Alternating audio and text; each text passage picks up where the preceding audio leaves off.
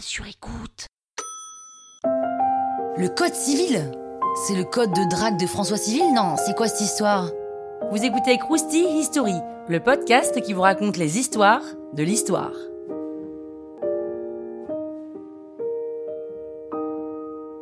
Le code civil, c'est un code juridique qui regroupe l'ensemble des règles qui déterminent le statut des personnes, celui des biens et celui des relations entre les personnes privées. Moi, je pense perso que tout le monde devrait avoir un code civil chez soi, non pas parce que c'est pratique, mais parce que c'est beau dans une bibliothèque. Puis on a tout de suite l'air un peu euh, un télo, quoi.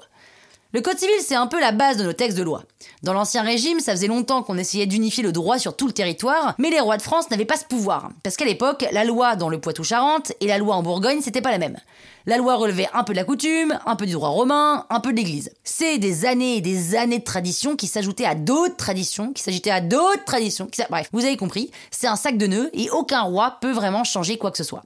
Donc ça a été très lent à se mettre en place, mais après la Révolution et la Déclaration des droits de l'homme du citoyen, le Code civil, c'est un peu la suite logique, quoi. En 1793, en 1794 et en 1796, Jean-Jacques Régis de Cambacérès, il n'a pas pu faire plus court, hein, Jean-Jacques Régis, bref, président du comité de législation, présente trois projets du Code civil qui échouent devant les assemblées révolutionnaires. En même temps, euh, c'est la grosse instabilité politique et ils n'ont pas trop la tête à ça. Et quand Napoléon Bonaparte est nommé premier consul, il compte bien faire passer ce code civil une bonne fois pour toutes. Il demande donc à Jean-Jacques Régis de reprendre le chantier, JJR pour les intimes, qui crée un comité composé de quatre juristes et ils ont quatre mois pour présenter le projet. C'est donc trois ans de séance du Conseil d'État sous la présidence de Bonaparte ou de Cambacérès en son absence, d'abord à huis clos, puis en séance plénière.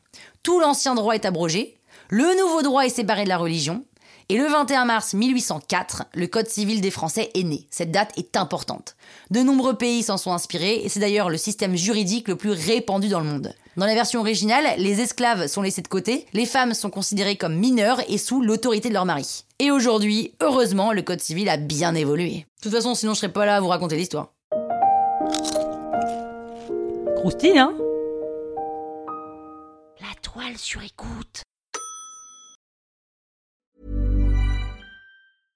Step onto the legendary clay courts of Roland Garros, where the world's best players battle it out for a chance to win the French Open title. Tennis Channel Plus is your place to watch. Stream every court from your phone or smart TV, live in HD. Don't miss a moment with daily live coverage and match replays on demand, beginning Monday, May 20th.